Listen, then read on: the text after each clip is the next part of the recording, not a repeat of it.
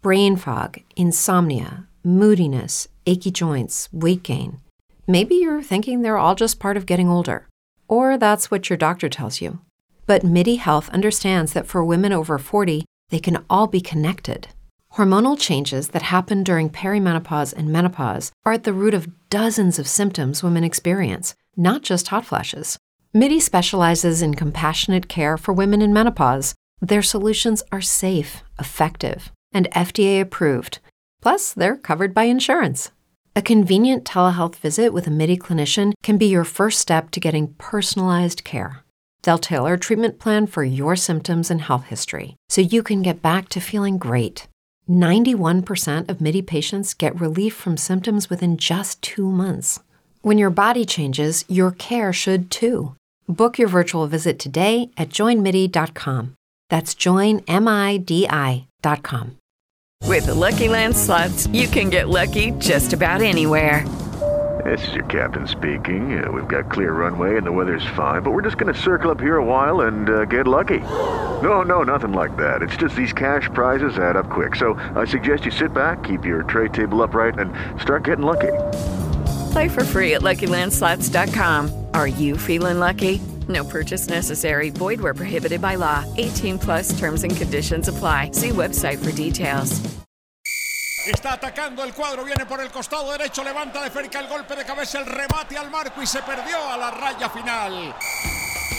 Línea de gol, el podcast deportivo del colombiano. Un cordial saludo a todas las audiencias del colombiano, este nuevo capítulo de línea de gol. Esta vez pues eh, vamos a hablar del presente de los equipos antioqueños en la Copa Libertadores. Nacional ya clasificado, pero que tuvo una semana dura, difícil y sobre todo para prestigio internacional. Y del Medellín que todavía tiene la posibilidad de clasificar a los octavos de final, tendrá un partido muy muy complicado en Brasil.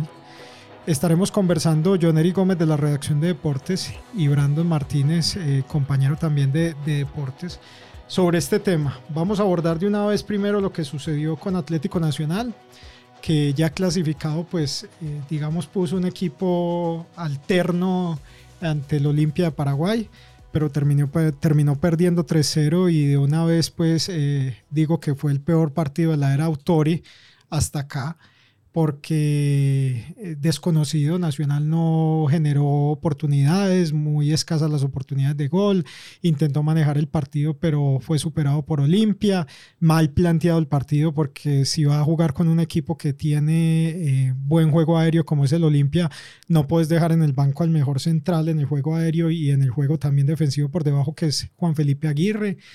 Es entendible por lo que viene, por lo que se tiene que jugar con Alianza pero que sea entendible no quiere decir que esté bien hecho. Mm. Entonces eh, dejó por fuera eh, a ese jugador el liderazgo de Sebastián Gómez para un partido de esta estirpe, porque Olimpia es un grande de Sudamérica, también tenía que haber estado. Entendible lo de Orlan Pavón que por lesión no estaba.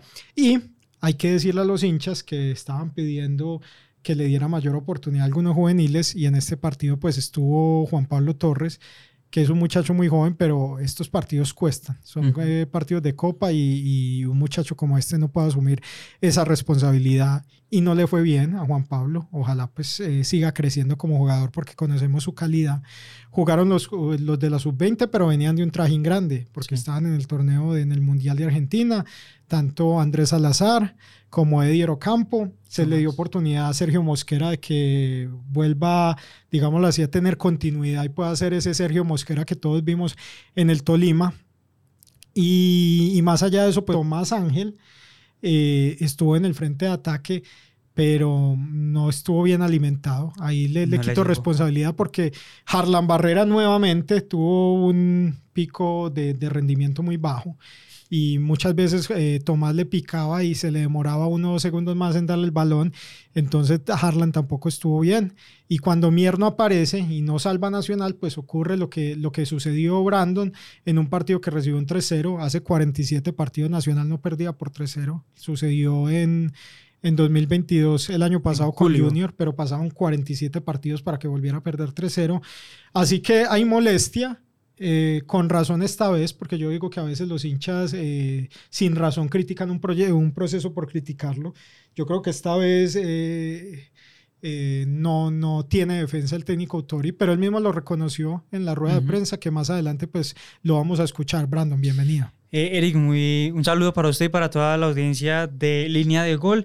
Yo quiero agregar a eso que usted venía diciendo, eh, la cara que hizo Autori varias veces cuando le enfocaron las cámaras. Era una, una cara que mostraba incomodidad, que mostraba desacuerdo, que mostraba que no estaba... Eh, conforme con lo que estaba viendo en el equipo dentro del terreno de juego. Le voy a dar un dato con eso que usted decía de los pocos remates de Nacional. Si bien tuvo la posesión, al final del partido terminó como con el 57% de posesión, es decir, el equipo que más tuvo la pelota solamente remató tres veces al arco durante todo el partido.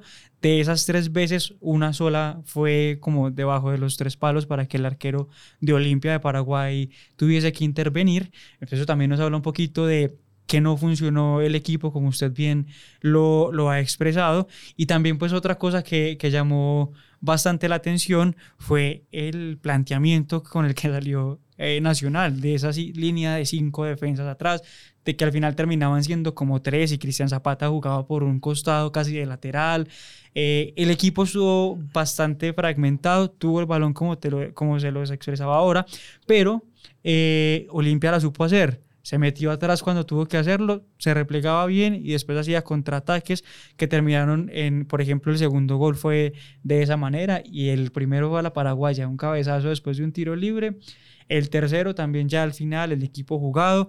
Y los cambios me parece que llegaron muy tarde, los cambios de, de Nacional, que entraron jugadores de jerarquía o por lo menos de experiencia, como Jefferson Duque, Jader, eh, bueno, Jader que es un jugador prospecto que no ha terminado de madurar en Nacional y también entró en el Sondeosa, pues que ha sido uno de los futbolistas más destacados del equipo durante este semestre. Bajo el rendimiento, eso lo tenemos claro, pero el mismo autor en la rueda de prensa dijo que también están pensando en eso que usted dijo, el partido de, del lunes contra Alianza y que quieren cerrar de la mejor manera el último partido de la fase de grupos de la Copa Libertadores, que si mal no recuerdo es el 28 de junio. Sí, 27, perdón, 27 eh, de junio. con patronato aquí en el Atanasio Girardot. Partido que debe ganar y esperar qué pasa con Olimpia para tener el primer lugar del grupo, porque es que recordemos que en octavos se sortean y se enfrentan los primeros contra los segundos en ese sorteo. Si Nacional queda segundo, pues tendrá un camino más complicado en octavos y le puede tocar equipos muy, muy difíciles. Esperemos a ver qué sucede. Y, vamos a escuchar de una vez al técnico Atlético Nacional, que esto fue lo que dijo en la rueda de prensa tras el partido contra Olimpia. Estábamos enchufados, la manera como salieron tres goles evidencia esto, y entonces no hay, no hay tiempo a lamentar, tenemos una viaje larga, tenemos un partido fundamental para nosotros, en Libertadores ya estamos clasificados, todavía hay una fecha a jugar, pero importante para nosotros es la mirada a partir de ahora, no antes del partido, pero a partir de ahora, meter en el juego por alto nivel. ¿Vale? Entonces nosotros eh, no podemos meterlo en este partido como deberíamos. Y cuando, cuando esto pasa, se paga el precio por esto, ¿vale? Bueno, ahí estaba el técnico Paulo Autori, reconociendo pues que no fue el mejor partido Atlético Nacional. Eh, espera también la reacción, hablando de lo que será el partido con Alianza, eh, que ahí se podrá decir si fue lo aceptado o no fue lo acertado. Pero más allá de eso, pues eh, Nacional fue el primer equipo que se clasificó en Copa Libertadores a los octavos de final, que eso ya pues es algo importante pero tiene que mejorar porque en los últimos partidos, le pasó también con Águilas y en los últimos partidos, en vez de evolucionar, como dice el técnico Pablo Tori, que tenemos que evolucionar partido a partido, yo creo que ha venido retrocediendo y cuando no aparecen Dorlan en ataque y Mier en defensa, salvando al equipo, pues difícilmente Nacional termina eh, ganando los partidos o sufre mucho para ganarlos. Esperemos a ver qué pasa. Eh, Nacional no está eliminado, está en los octavos de final pero sí me parece que hay algo que es el prestigio que tienen los equipos a nivel internacional, con eso no se debe jugar. Eh, más un equipo como Atlético Nacional eh, tiene un prestigio que se ha ganado y que lo han ganado pues tanto otros entrenadores como otros jugadores y hay que protegerlo, más allá de que pueda hacer cambios, de que ya esté eh, clasificado o no. Pero bueno, eh, esperemos a ver también cómo le da vuelta a este camino, cómo le da vuelta al fútbol de Atlético Nacional para que mejore, porque usted hablaba de la posesión y la posesión sin hacer daño no vale, no, importa, porque usted puede tener el balón todo el partido y lateralizar y jugar para los lados y nunca avanzar ni ir en ataque. Entonces ahí esa posesión es insulsa. Pero cuando la posesión te hace daño, vos puedes tener la posesión 10, 20%, pero si sabes qué hacer con el balón y hacerle daño al rival, pues es más válido que el que la tenga 70, 80%, Brando. Eric, una, una cosa entonces, bien dijimos que Nacional perdió la posibilidad en este momento de ratificarse como el líder del grupo. En esa posición quedó Olimpia de Paraguay, que sumó 11, 11 puntos. Nacional está segundo con 10. Podría un, en el partido que decías contra patronato acá en el Atanasio, recuperar la, primera casilla y eventualmente tener unos enfrentamientos más suaves. Pero también hay una cosa que decir y es que si en este momento ya se hubiese terminado eh, la, fase de, grupos, por ejemplo, están primeros eh, en el grupo a Racing de Argentina, segundo Flamengo, un equipo relativamente más, complejo, duro, más duro, sí. En el grupo de Medellín primero, Inter segundo, otro brasileño que no deja de ser duro. En el grupo C, otra sorpresa, Bolívar de Bolivia aparece primero, Palmeiras segundo, otro brasileño, sería también bastante bravo. En el grupo D, que es el grupo, digamos, más, más parejo hasta el momento, Fluminense River Plate, que también son dos equipos bastante grandes, complicados. En el, en el E, Argentinos Juniors, Independiente del Valle. Y Boca Juniors Pereira en el grupo, en el grupo F, en el grupo G, Atlético Paranaense, Atlético Mineiro. Ese Mineiro es un equipo complicadito. Sí, Brandon, es que en Copa Libertadores, pues todos los equipos se suponen que son eh, los mejores de cada uno de los países suramericanos, pero uno se pone a ver la chequera de los brasileños y por eso dice uno que los brasileños son más complicados. Pero en nivel y en rendimiento, pues primero y segundo pueden ser equipos eh, que den la misma dificultad en los octavos de final. Pero vamos a ver porque hay algo que a Autori no, no le gusta para nada y es cuando el equipo no compite y lo aceptó lo dijo que el equipo no compitió en Paraguay. Aquí lo escuchamos a él nuevamente hablando sobre este aspecto. Importante ahora, eh, no competimos, y yo creo que ahí está la palabra clave hoy día, no hemos competido. ¿Vale? Y toda vez que este equipo compite, tiene chances claras de salir con resultado positivo. Pero hoy día no hemos competido. ¿No? Entonces, no me quedo preocupado porque desafortunadamente ya ha pasado eso, la respuesta afortunadamente después, el paso siguiente fue muy buena. Pero eso seguramente que hay, que, este comportamiento hay que corregir un poquito porque, mira, hoy día no hemos competido. Esta es la. Bueno, ahí estaba, lo dice muy claro, no competimos hoy. Y cuando en el fútbol no se compite, pues ni se gana eh, ni se juega. Y Nacional eh, estaba en la cancha, pero, pero no jugó. A mí me sorprendió mucho ver a Cristian Zapata, nunca lo había visto tan mal como lo vi contra Olimpia, perdía los duelos en, el hombre contra hombre, arriba también, Sergio Mosquera desesperado, en el medio campo no se encontraban las sociedades. En fin, hubo muchos factores que llevaron a esta derrota 3-0 y que le duele a los hinchas sobre todo y muchos que viajaron a Asunción acompañar a Nacional como lo vienen, lo vienen haciendo. Pero eh, yo creo que siempre hay que pensar con cabeza fría y, este proceso es de tener paciencia. La otra vez que hablábamos con, con Juan Felipe Aguirre nos decía, llevamos seis meses y hemos conseguido cosas importantes. Entonces hay que tener paciencia y esperar, eso sí, mejoría de este Atlético Nacional, Brandon. Hay una cosa que me llama mucho la atención. Los dos partidos contra Olimpia, que es, digamos, el otro equipo que, le, que grande y que, y que le mide el aceite realmente Nacional en ese grupo, han sido partidos muy complicados. Acá en el Atanasio empataron 2-2 y allá pues el equipo definitivamente se mostró desdibujado. Y creo que eso también pues digamos que es un jalón de orejas para el cuerpo técnico, para los jugadores, porque un equipo como Olimpia es seguramente el equipo que se van a, enfrentar o al que van a enfrentar en la siguiente ronda y de ahí en adelante si siguen avanzando en Copa Libertadores. No lo planteo desde el mismo estilo de juego, seguramente distintos, pero sí esos equipos con mística, que son incisivos, eh, que complican partidos como le pasó efectivamente en estos dos enfrentamientos. Bueno, pero ¿qué dicen los jugadores verdes? Tenemos a Cristian Castro Benich que nos habla también de lo sucedido en Paraguay. Sí, un resultado muy, muy triste porque veníamos acá con, con esa expectativa, con esa gana y ambición de, de venir a buscar los tres puntos. Como sabes, eh, donde vamos siempre vamos con, con esas ganas de, de, salir a proponer, a ganar, eso hicimos. Eh, ya habíamos eh, utilizado esa defensa 3. Eh, me sentí muy bien, nos sentimos muy bien. Yo creo que ahí es donde generamos mucha salida. Eh, se ve muy, muy clara, pero bueno, ya como, como tú dices, ya esto pasó, ya pensando en lo que se viene el lunes y como dijo el profe, hay una última fecha que ahí veremos quién queda acá ese grupo. Bueno, ahí está la impresión de tanto del técnico como de Cristian Castro, que le tocó difícil porque jugó en una línea de tres. Eh, dice Autori que han trabajado esa línea de tres. Al principio pensamos que iban a ser cinco defensores, pero finalmente fueron tres y yo vi a Zapata lateral izquierdo básicamente y a Castro de Benish como lateral derecho y sobrando a Sergio Mosquera. Eh, más adelante estaban Andrés Salazar y, y Ediro Campo.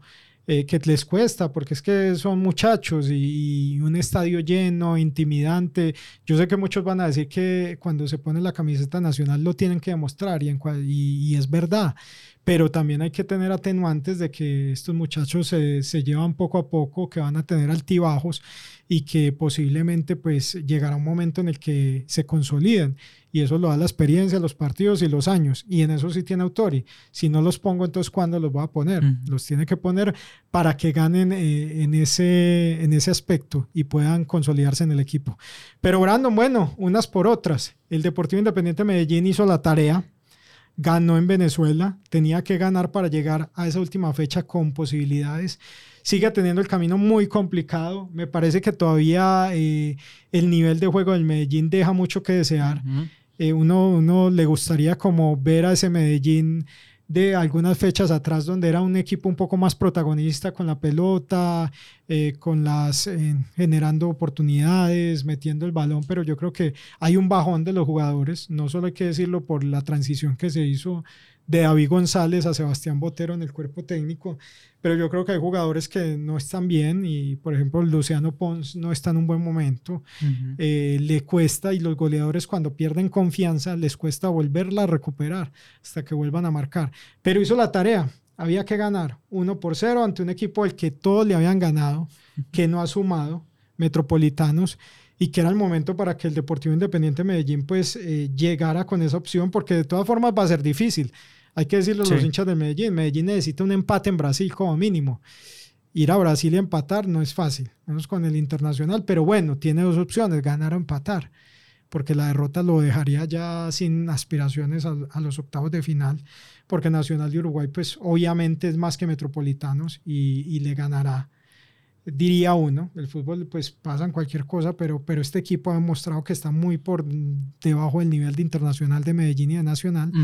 Ya veremos Brandon si la alcanza y puede clasificar a los octavos de final, porque es que son un millón doscientos cincuenta mil dólares que hay en juego por pasar esta ronda y ganó 300 mil más, vale decir, en el triunfo frente a Metropolitanos. Un billete largo, Junior, y en este momento hay, digamos que una fantasía, una cosa medianamente eh, surrealista con, con Independiente Medellín, porque hoy aparece primero del grupo B de la Copa Libertadores con 10 puntos, pero como bien usted lo decía, en esa última fecha el Medellín, pues no tranquilamente, pero podría pasar que termine tercero y recale en, en la Copa Suramericana, porque el enfrentamiento contra el Internacional de Porto Alegre como usted lo dijo, es en Brasil, mientras que Nacional de Uruguay tiene la ventaja de que recibe en Montevideo a Metropolitanos, que es el equipo al que todos los otros le han ganado.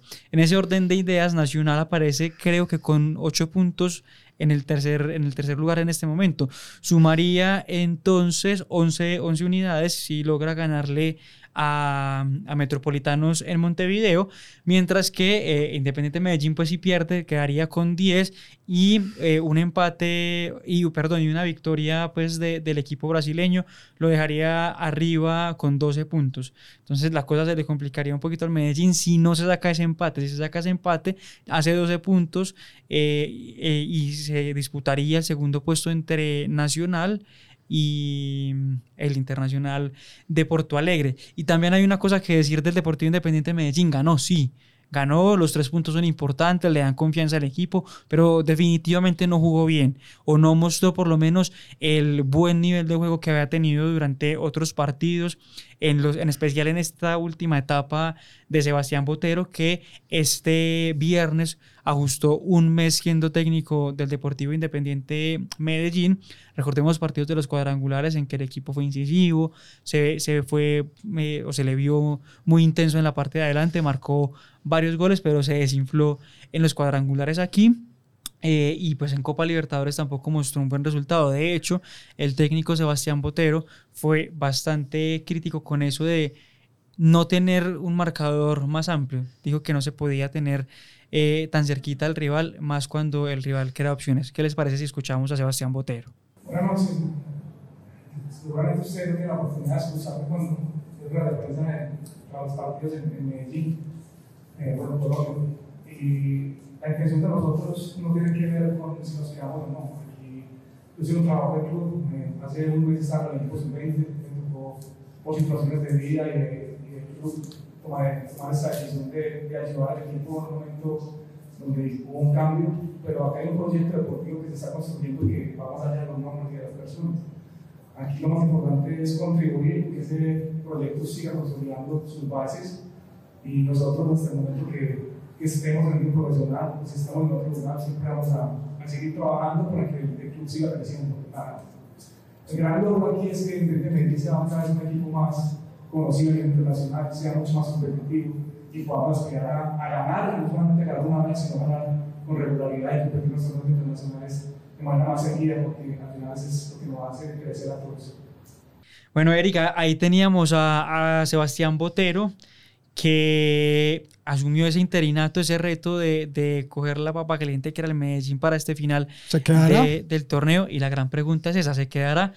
Y él mismo, ayer en la rueda de prensa en Venezuela, le preguntaron si su intención era quedarse o la intención de él y de su cuerpo técnico, y él mismo lo negó, incluso confirmó algo que ya había dicho eh, en el, después del partido contra Nacional de Uruguay que ganó Medellín aquí en el Atanasio, y es que su intención en el momento no es quedarse, o que por lo menos eso no es lo que lo mueve, pero mejor escuchemos de las palabras del mismo Sebastián Botero qué es lo que piensa de este proceso y cuál es la intención real que tiene con el equipo. Pero es muy peligroso estar tan cerca del resultado, sobre todo cuando tienes situaciones tan claras para arrancar. Yo creo que nosotros vamos a tener una intención de controlar mucho más el juego a partir del balón, ser un más dominante, recuperar más alto y y lo hemos hecho con los partidos, pero sí tenemos un déficit en cuanto a, a la efectividad en ese tipo de situaciones que generamos. Bueno, obviamente en el trabajo tenemos que la semana seguir insistiendo en que jugadores se tomen un segundo más. Muchas veces se habla que cuando anota o cuando marca más goles es porque le lleva al anotador la pelota en una situación más clara de todavía o con un poco más de tiempo. Esa es una, la combinación de las digamos, de las situaciones que permiten que un jugador tenga más probabilidad de marcar, esté en un lugar más cercano a la portería y que tenga un segundo, dos segundos más. Y la tarea es llevarlo a que eso ocurra más veces y que al final ellos puedan aceptar más ocasiones, porque seguramente todos los partidos vamos a poder ganar emoción. Bueno, John Eric, y sabemos que el Deportivo Independiente Medellín ya no tiene opciones de llegar a la final de la Liga Colombiana. Eh, sin embargo, le quedan dos partidos bastante duros. Va a ser juez de América porque América tiene una posibilidad muy pequeñita de llegar a disputarle la posición a Millonarios y Chico, que son los primeros de ese grupo. Mejor dicho, el Medellín puede ser el juez de ese grupo porque si vence a Millonarios de pronto también le quita la posibilidad de pasar a la final. Lo que vos decías de, de, del América de Cali, esos partidos son uno este fin de semana, el, lunes. El lunes juegan tanto Nacional como Medellín. Y el próximo partido del Medellín contra Millonarios, que es el último allá en el Campín. El otro fin de semana. El otro fin de semana, el sábado 17. Eh, pero sigamos hablando de esto de la Copa Libertadores y de la Liga, porque ya sabemos entonces que el Medellín definitivamente no tiene opciones de llegar a la final de la Liga, pero sí sigue vivo en la Copa Libertadores jugándose ese premio que usted dijo de un billete larguito eh, entonces, pues el, técnico Sebastián Botero también expresó cuál era la prioridad entonces del equipo en este momento. Buenas noches. Nosotros en este momento no tenemos posibilidad de, pasar a la final. Obviamente la prioridad de nosotros es el torneo internacional, la Libertadores en este caso. Pero obviamente tenemos una responsabilidad muy grande de de esos partidos que nos quedan, América, Millonarios y otros rivales históricos. Y la verdad no estamos pensando en otros partidos, sino pensando en que el equipo necesitaba, eh, sobre todo en banda, hacer más recorridos, porque habíamos ido bien intentar conectar con los aliados, que eran los dos puntas, que tenían muy buen juego aéreo. Entonces, ese juego directo, quizás para, con, con la pasada laterales, si no teníamos los extremos siempre las de recorrido, pues digamos, la puerta por la seguridad no que intentaban ellos dos para uno para poder centrar. Entonces, fue más pensando en, en, en esa fase defensiva y obviamente en el momento balón, nosotros cuando acelerábamos encontrábamos igualdad numéricas con facilidad, incluso superioridad numéricas y teníamos jugadores explosivos en, en, el banco para poder cerrar el partido. Nosotros pensábamos, con, hicimos los cambios con la intención de matar el 2-0, yo creo que esa fue la intención del equipo, pero al final no, no lo pudimos matar por un tema de, de definición. Bueno, ¿sabe cuáles eh, noticias en el Medellín hay hasta este momento? Hay dos. Una que Diver Cambindo se le cayó el negocio para México.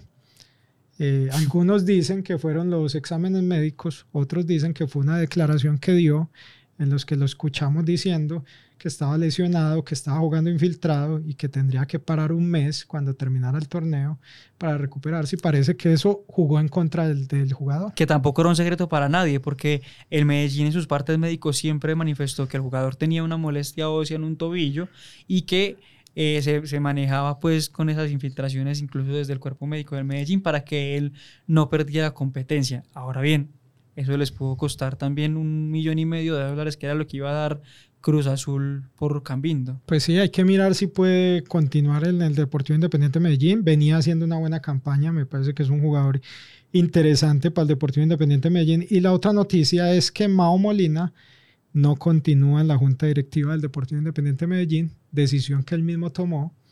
Él dice que que no es, ningún, no es nada personal, que incluso cree que el equipo viene haciendo las cosas muy bien, que sí le pareció que cortaron el proceso de David cuando no se debía, que se habían hecho cosas buenas, y que él como no está de acuerdo con algunas decisiones, preferiría dar un paso al costado. Él, no toma decisiones pues dentro del club, simplemente aconsejaba o daba su opinión sobre algunas entonces prefirió dar un paso al costado, entonces ya no hace parte del ídolo rojo de la Junta Directiva del Deportivo Independiente de Medellín. Bueno, con ese panorama al Medellín le vienen días retantes por lo menos, difíciles también podrían ser, porque se juega la clasificación a la Copa Libertadores, eh, a los octavos de final de la Copa Libertadores después de 18 años. La última vez que lo consiguió fue en la edición del Torneo Continental de 2005. De ahí en adelante tuvo varias participaciones, todas terminaron en la fase de grupos y hubo otras en las que eh, entró a, la, a las rondas previas de clasificación a la fase de grupos y se quedó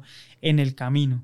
Y pues Copa Suramericana, el Medellín, digamos que en los últimos años ha estado acostumbrado a jugarla. El año pasado la, la jugó, que fue cuando se emparejó con el Internacional de Porto Alegre en la fase de grupos.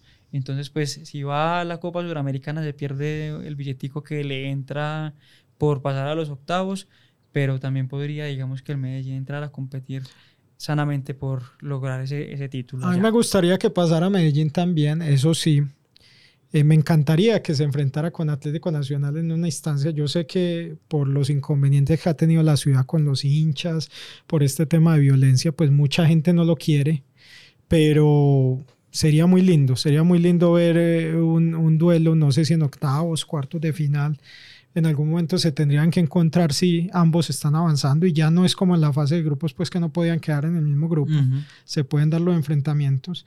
Y como siempre, pedirle a la gente que si eso sucede, pues que lo disfrute y lo disfrute en paz. Eh, nos hemos cansado de hacer esos llamados de, de paz y, y, han pasado tragedias últimamente, con incluso la muerte de hinchas que, que nunca deseamos, que nunca uh -huh. queremos. Pero ojalá se pudiera dar en un marco bonito. Uno, uno diría, un, soñado alguna vez alguna final de Copa Libertadores entre los, entre equipos, los equipos antioqueños. antioqueños pero esperemos a ver, ojalá el Medellín pueda alcanzar esa clasificación a los octavos de final. Y ojalá ese capítulo de violencia haya sido solamente un lunar y no se siga repitiendo cuando haya clásicos. El problema es ese, Brandon, que hablamos cada ocho días y cada vez siguen apareciendo más lunares que se han vuelto cancerosos y que están enquistados y que tiene que ver con la cultura. Yo, yo no le doy toda la no le echo toda la culpa al fútbol, sino que es con la cultura y cómo estamos creando a nuestros hijos y, cómo eh, hay familias disfuncionales y todo eso, pues finalmente se refleja también en el fútbol. Esperemos que no y que, y que la cultura de fútbol vuelva porque hubo un momento donde la ciudad era ejemplo de esta cultura de fútbol y cultura en paz y ojalá se pueda volver a eso. En fin, eh, no sé. Oiga, Eric, ¿sabe, sabe que eh, referenciamos lo del Pereira? que venía muy bien, tenía la posibilidad de, de seguirse consolidando o peleando. Todavía tiene la posibilidad, pero le toca un duelo muy difícil con Colo Colo en Chile.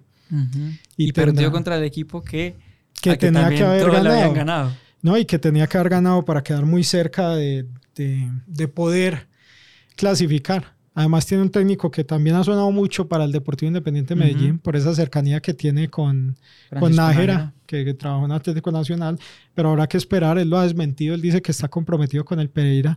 Por ahí también escuché otro nombre, pero sigue siendo mera especulación, que es el de Uber Boder. Sería un muy buen técnico también para el Deportivo Independiente de Medellín por los antecedentes que ha hecho con otros equipos esperemos a ver que los directivos tomen la decisión y si es eh, Sebastián Botero el que sigue o el que venga, pues a mí me parece que hay algo sensato de lo que dice siempre Sebastián Botero, que hay un proyecto por encima del técnico que haya.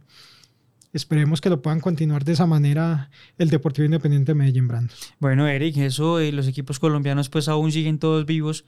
Nacional ya clasificado a los octavos de final, Medellín dependiendo de lo que haga en, la última fecha y el Pereira también depende de ese último partido para conseguir la primera clasificación que sería histórica en su primera participación, primera clasificación a la segunda instancia o a los octavos de final de la Copa Libertadores. A todos ustedes muchísimas gracias por acompañarnos en línea de gol. Como siempre recuerden los capítulos de línea de gol se suben los sábados a la página del colombiano y estén pendientes también de todos los otros productos que tenemos en el colombiano, del YouTube, del Instagram.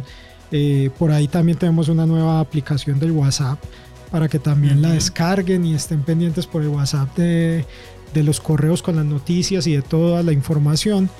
Y también para que nos escriban y nos digan qué les gustaría que tratáramos en estos episodios de línea de gol. A todos ustedes muy amables y que tengan un feliz resto de semana. Chao, chao.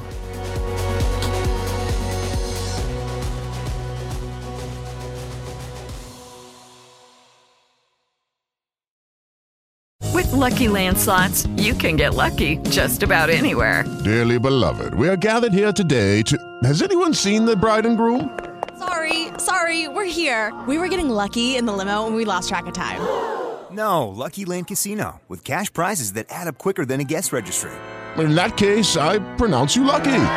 Play for free at LuckyLandSlots.com. Daily bonuses are waiting. No purchase necessary. Void where prohibited by law. 18 plus. Terms and conditions apply. See website for details.